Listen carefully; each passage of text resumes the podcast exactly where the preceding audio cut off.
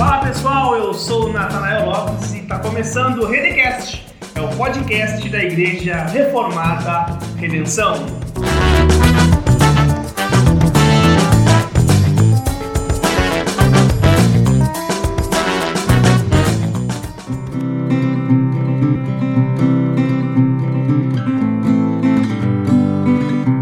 Fala pessoal, tá começando o Redecast e nosso segundo episódio traz um tema muito importante, que é a justificação pela fé, ou seja, sola fide. E sola fide é uma frase latina que significa somente ou apenas em português. E é um tema que a gente vai abordar nesse segundo episódio para que nós possamos ter um entendimento correto da justificação pela fé. E comigo hoje na bancada do Redecast para esse bate-papo show de bola, ele, ele maestro Rodrigo Irigaray. Tudo bem contigo, Rodrigo? Olá, Tanael. É, estamos aqui para mais um episódio do Redecast. Eu estou muito feliz por ser um dos integrantes, participantes e que eu possa mais uma vez contribuir é, nesse tema maravilhoso em nome de Jesus. E Rodrigo, partindo para o nosso assunto central, olha, eu preciso saber se há a possibilidade de eu comprar o meu pedacinho no céu. Bom, Natanael, para comprar um pedacinho no céu ou algo do tipo, só se existir uma mercearia chamada céu. Porque no céu das escrituras é, não há possibilidade. E é sobre isso que nós vamos é, discorrer o nosso assunto hoje. E vamos retornar um pouco na história, lá no século XVI, é, onde tudo ganhou ênfase histórica, onde tudo ganhou popularidade, que foi com Martinho Lutero, este monge que começou a contestar a autoridade da Igreja Católica e também um meio como que se dava a salvação das pessoas. Porque naquele momento a, a autoridade papal, a autoridade dos líderes religiosos era equivalente à autoridade da Bíblia. Então Lutero já começa a é, questionar essa autoridade porque ele entendia que a única fonte da autoridade era aquela que estava por detrás dos autores que escreveram a Bíblia, aquelas pessoas que foram inspiradas pelo Espírito Santo.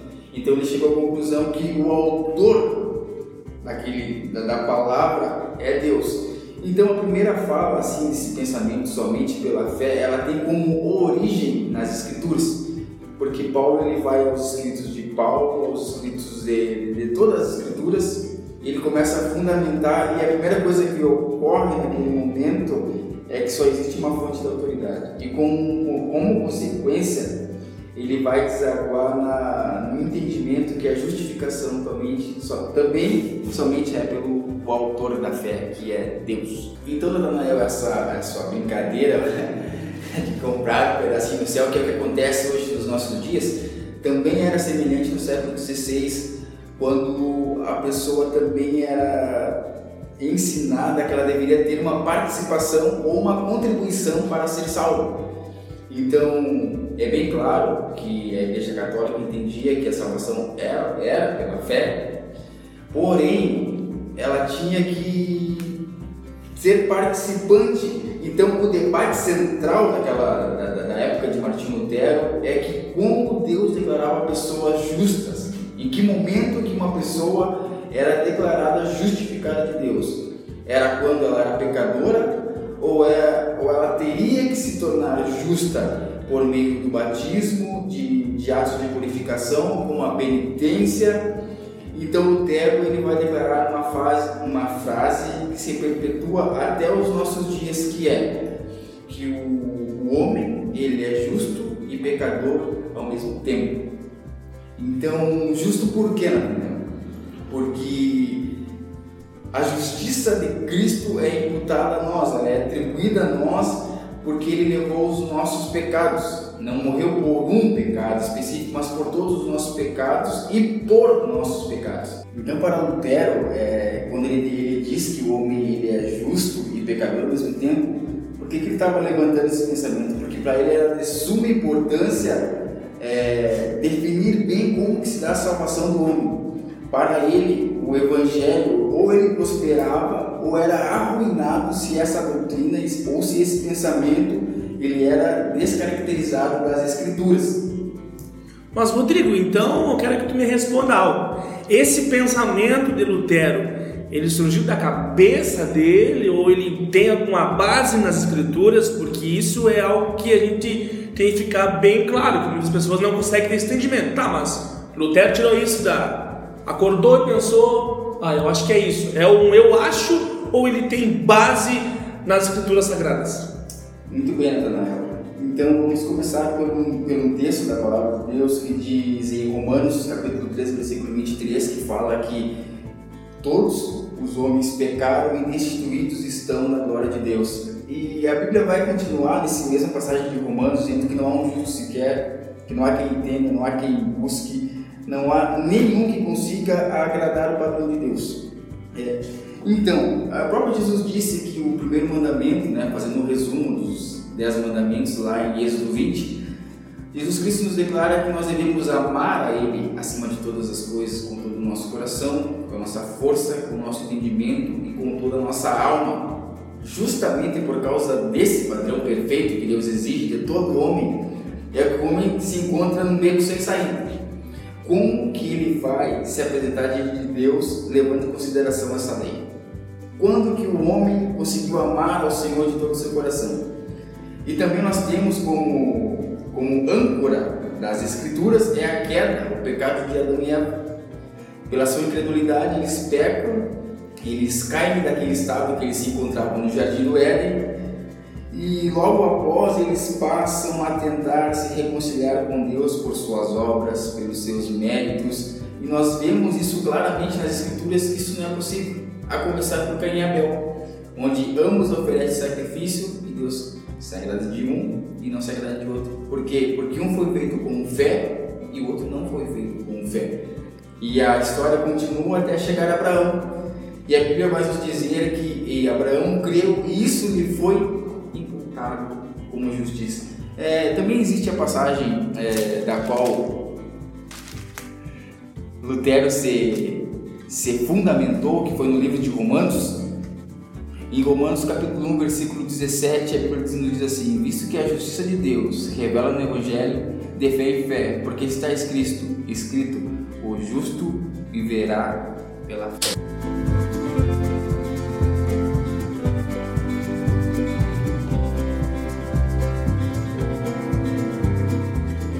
Rodrigo, peraí, peraí, peraí, peraí. Eu ainda não estou conseguindo entender o sola fide esse pensamento de Lutero que eu entendi até agora, não sei se estou correto, quero que tu me oriente, é que seria mais ou menos assim.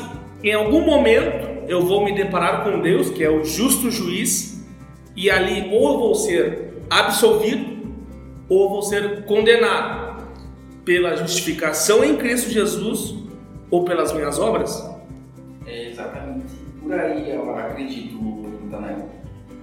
Porque o homem ele tem uma consciência e Romanos vai dizer isso bem claro, que é onde Martinho Lutero ele se fundamenta Romanos, em que o homem sabe o que é certo, o que é errado, e ele ainda tem a lei de Deus gravada em seu coração. Então o homem tem esse sentimento de culpa, ele carrega em si essa dívida, ele carrega ainda essa, esses pontos negativos com relação a Deus. E o requisito principal é exatamente isso que colocou. Como nós vamos chegar a Deus que é justo e santo é, com que a avaliação? Pelas minhas obras, pelos meus métodos, pela minha moral, pela minha ética, pela minha bondade ou pelos méritos de Cristo? E pelos méritos de Cristo é isso que Martinho Lutero vai enfatizar, que a salvação é somente pela fé, ou seja, a fé é o braço que se estende para receber essa graça, para receber esse dom. Não existe outro meio ou contribuição em que o homem possa dar. Porque a Bíblia vai dizer mesmo em Isaías que todas as nossas obras não passam de trapo de imundícia. Então, para Lutero, o único meio exclusivo de adquirir essa dádiva, essa graça maravilhosa, é crendo. E Jesus Cristo, ele desceu do céu, ele veio em forma humana, ele foi o nosso substituto e Deus, de uma maneira legal, Ele coloca na conta de Cristo a nossa dívida, os nossos pecados, os nossos erros. E Cristo ele morre, ele passa pela morte, ele sendo o nosso êxodo, mas ele ressuscita. No terceiro dia, ele vence a morte, ele vence o pecado, ele vence a lei. Então, nós vemos é, dois períodos, vamos dizer assim, na vida de Jesus Cristo. Uma enquanto ele vive antes da, da morte, ele está carregando nossa culpa, ele está debaixo do, do, do, juízo de Deus, ele está ali para enfrentar a, a, a, ira de Deus, o tribunal de Deus pelos nossos pecados, e a segunda parte é a vitória dele.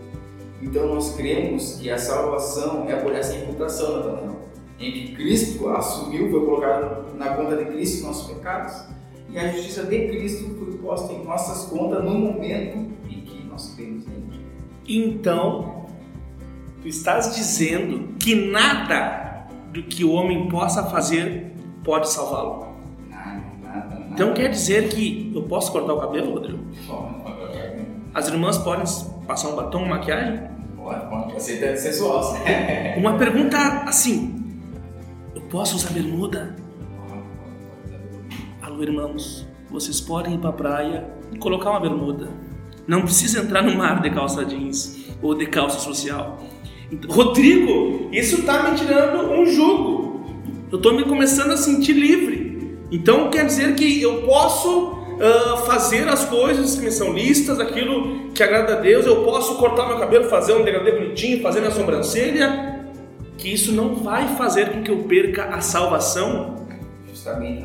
E esse é o ponto do, da Epístola aos Gálatas, capítulo 5 é, o Paulo vai escrever aquela igreja, aqueles irmãos, que foi para a liberdade que Cristo nos libertou e que eles não deveriam de forma alguma voltar à escravidão. O que seria escravidão naquele contexto? Que judeus, é, aqueles judaicos se converteram e começaram a implantar na cabeça daqueles cristãos gentios que eles precisavam crer no Senhor, mas também sem circuncidade. É o que às vezes as pessoas querem agregar nos nossos dias. As pessoas creem, mas não acham o suficiente. É esse que o Martinho Lutero deixa explicitamente claro. Existe só uma forma, e essa forma é suficiente: é crer nas obras de Jesus Cristo.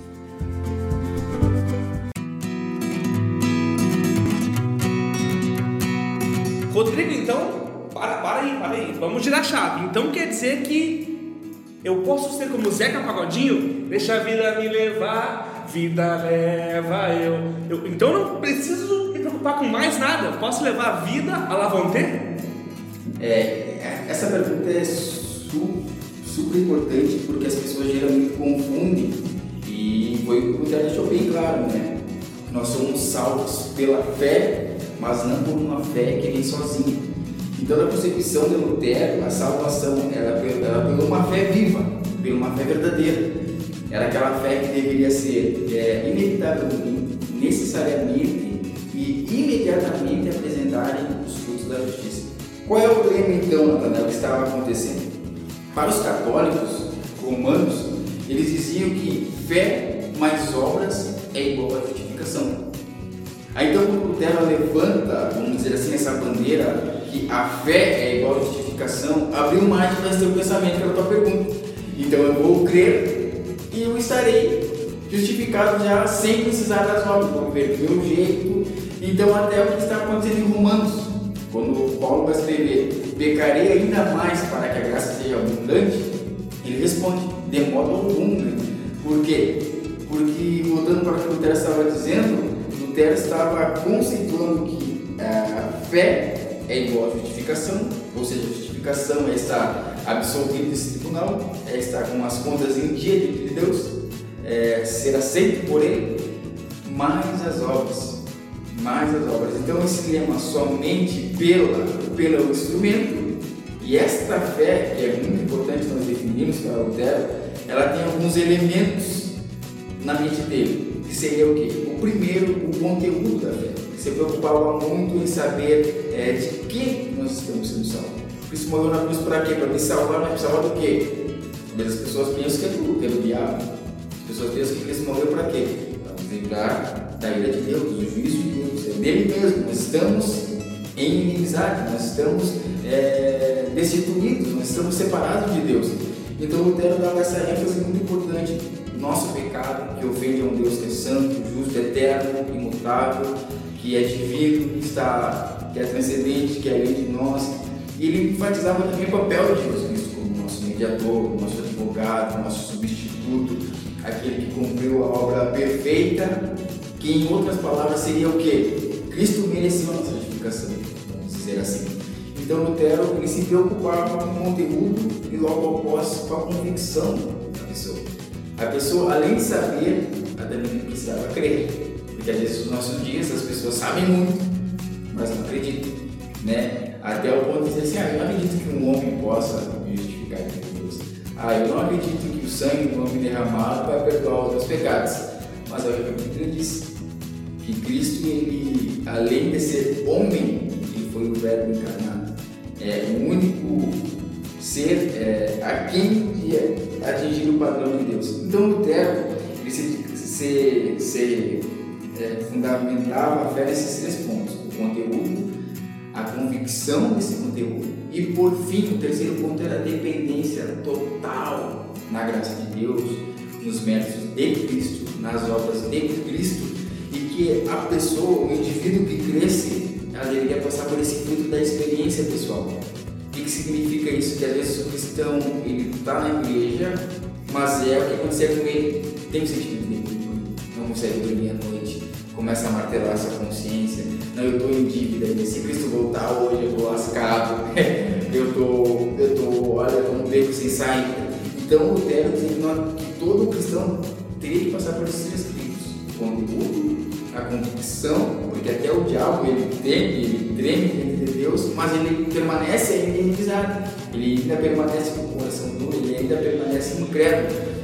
Então o cristão, o homem, o crente, crer somente pela fé, mas uma fé viva.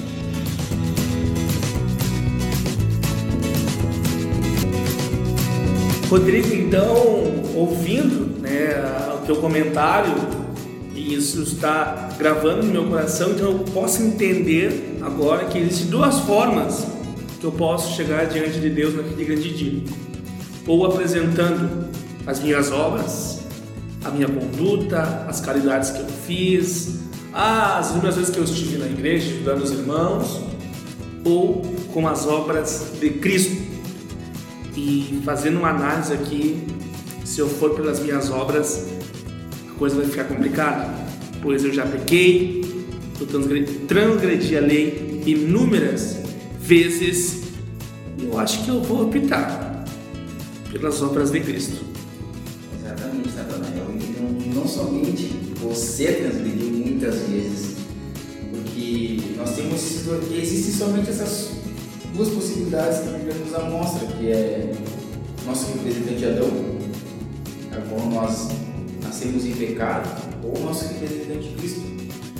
Então, após Adão, olha os pecados que aconteceram, olha as atrocidades, homicídios, suicídios, é, muita maldade, muita Então o homem por si só, ele já, ele já tem esse senso de já tem. Mas em Cristo, na pessoa dos méritos de Jesus Cristo, é somente suficiente. Por quê, Porque em Romanos a Bíblia diz que uma das coisas que quando nós somos justificados diante de Deus, nós temos paz. E a paz que o mundo não pode, não, não pode receber, porque essa vem de Deus, é dom de Deus. E esta paz é, significa o que? Que a guerra, a nossa inimizade contra Deus acabou. Agora o que? A reconciliação. Agora nós somos adotados, nós podemos ser chamados de filhos, filhos de Deus. Nós temos acesso a Ele agora por meio do mediador.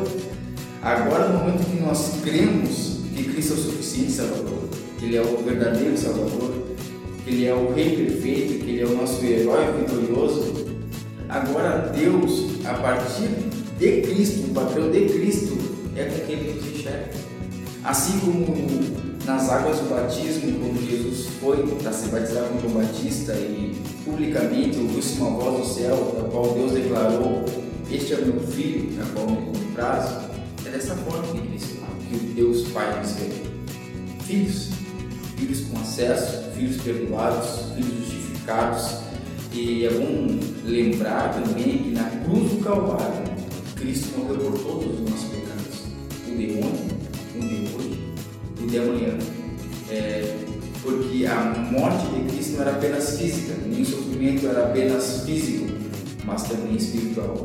Ele estava pagando toda a sentença de uma maneira justa e foi, é, foi derramado em Jesus Cristo toda a justiça, toda a vida.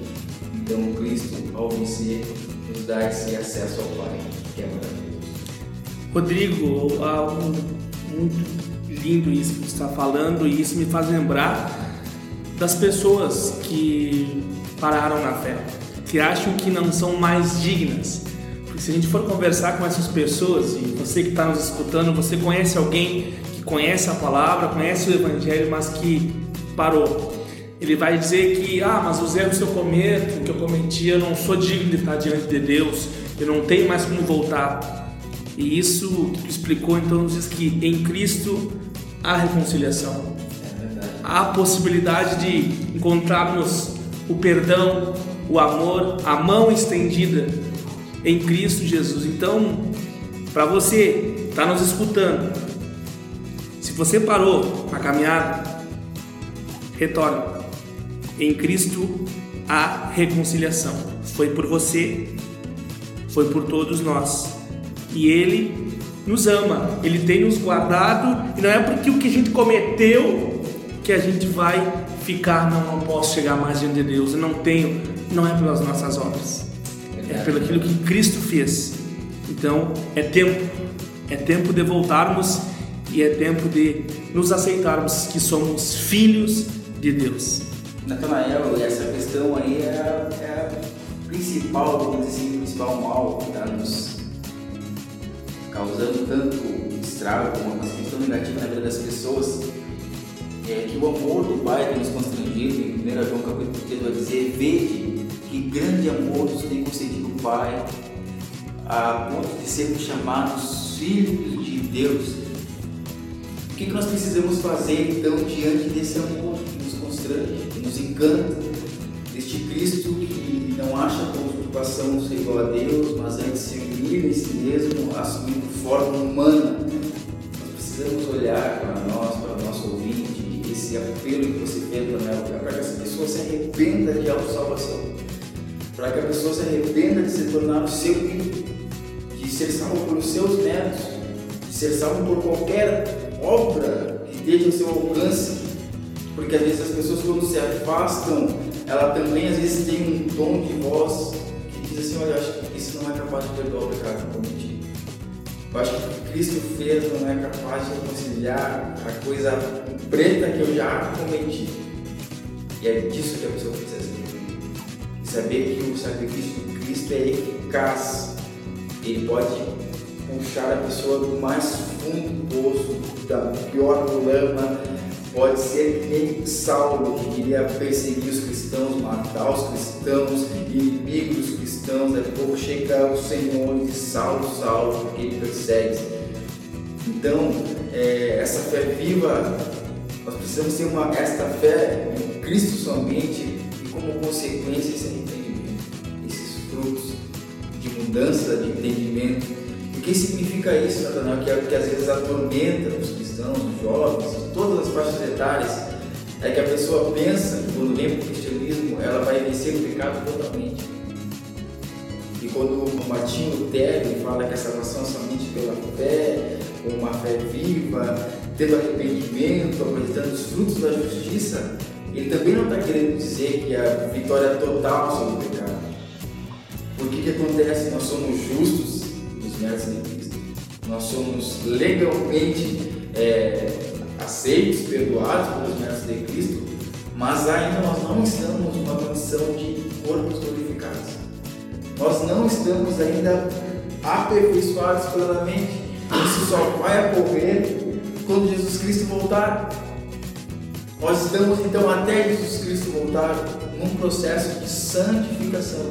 Ou seja, nós estamos crescendo com a imagem de Jesus. Cristo. Nós estamos crescendo de glória em glória. Então, se nós tropeçamos, se nós falhamos, nós não podemos ficar contentes, alegres, mas é que houve uma metanoia, uma mudança de entendimento. Aquilo que nós nos alegrava, hoje nós temos tristeza.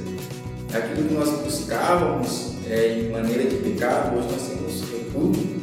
Nós temos ódio, nós queremos nos afastar, nós queremos declarar guerra contra tudo aquilo que entristece a Deus. Mas vitória total ainda não. Mas mesmo assim, a graça de Deus tem sido abundante para todos nós. Isso é algo maravilhoso.